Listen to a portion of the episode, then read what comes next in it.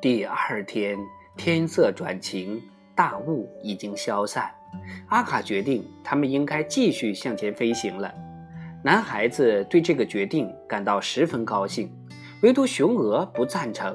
可是阿卡并没有理会雄鹅，便动身了。男孩子爬到雄鹅背上，雄鹅很不情愿地跟随着雁群出发了。男孩子为能够离开这个岛屿而松了一口气，他为小灰雁的事儿心里十分内疚，良心上遭受了谴责，但是他却又不敢对雄鹅讲清楚，说明白他想治愈小灰雁的本意。不过，同时他又非常怀疑白雄鹅会不会丢下小灰雁不管而一飞了之。他们开始向前飞行了，突然之间，雄鹅转过头来往回飞，对小灰雁的关切使它不顾一切了。雄鹅挥动了几下翅膀，就来到了乱石堆。然而，小灰雁却没有躺在乱石堆中。小灰雁邓飞，小灰雁邓飞，你在哪里呀？雄鹅焦急地呼唤：“大概狐狸曾经来过，把它叼走了。”男孩子想到。可是就在这时候，他听到一个悦耳的声音在回答雄鹅：“我在这儿，雄鹅，我在这儿。”小灰雁从水中跳跃而起，它已经恢复了健康，一点毛病也没有了。他告诉雄鹅说道。全靠大拇指将它的翅膀用力一推，使关节复位。现在它已经痊愈，可以继续飞行了。水珠如同珍珠一般，在它绸缎一般的翎羽上闪闪发亮。大拇指不禁又一次想到，她是一位真正的小公主。男孩子骑在鹅背上，飞行在高高的天空中。兴高采烈地俯视着旅途中的景色，他今天的心情同昨天在岛上到处寻找雄鹅时的难过、失望完全不同。他们在空中飞了很久很久，有个长长的海岛清晰地出现在他们的身下。他们飞到了海岛的中央高原，高原上有许多枫墨。他们停下来休息，男孩子坐在一个蜂窝旁边休息。有两个牧羊人，一个年纪很轻，另一个却上了年纪，带着猎狗赶着一群大羊，飞走了过来。他们在磨坊台台阶上坐了下来，而男孩子隐匿在台阶下，那两个牧羊人是看不到他的。那个牧羊老人。起先默不作声地坐在那里，过不多久，他开口同身旁的伙伴说话。那个年轻的牧羊人从背包里取出面包和奶酪来，开始吃饭。他并不搭腔，只是耐心地倾听那个老牧人讲话。现在，我给你讲一个典故，埃里克。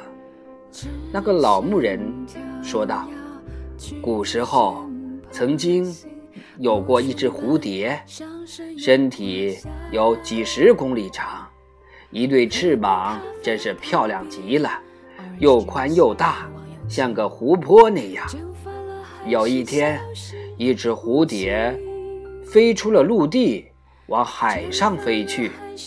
它一飞就飞到了波罗的海上，还没有等到飞得很远，就碰上了暴风雨。你是知道的，艾利克，波罗的海上的暴风雨是很凶猛的，不消片刻就把那对翅膀撕个粉碎，碎片统统被风卷走，而那只蝴蝶就可怜巴巴的坠入了海中。我说呀，艾利克，老牧人停了一下。又继续说道：“这只蝴蝶掉在海里，浑身浸透了石灰质，变得像石头一样坚硬了。它的身躯后来也就变成了波罗的海里的一个又狭又长的岩石礁。你难道不相信吗？他收住了话头，等着对方回答。可是那个年轻的牧羊人朝他点了点头。说下去，我听着呢。他说道：“仔细听着，埃里克，你和我居住的这个厄兰岛，原来就是是那只蝴蝶。整个岛屿就像一只蝴蝶，岛的北面。”是细长躯体的上身和圆圆的脑袋，南面可以看出是躯体的下身，先是由细变粗，再由粗变细，最后是一根尖尖的尾巴。他又一次收住了话头，打量着他的伙伴。然而，年轻的牧羊人却自顾自地吃着东西。只点了点头，让他继续往下说。我只是想知道，我们这个岛上居住着多少人？有农庄里的农民，靠出海打捞为生的渔民，还有商人，或者是每年夏天到这里来洗海水浴的浴客，其他旅客、游客、猎人等等。我真想知道啊！他们这些人当中，究竟有没有人知道，这个海岛曾经是一只蝴蝶？它曾经摆动着巨大的翅膀飞来飞去。男孩子听到这里，恍然大悟：原来刚才出现在他身下的长长海岛，是一只大蝴蝶的身躯呀。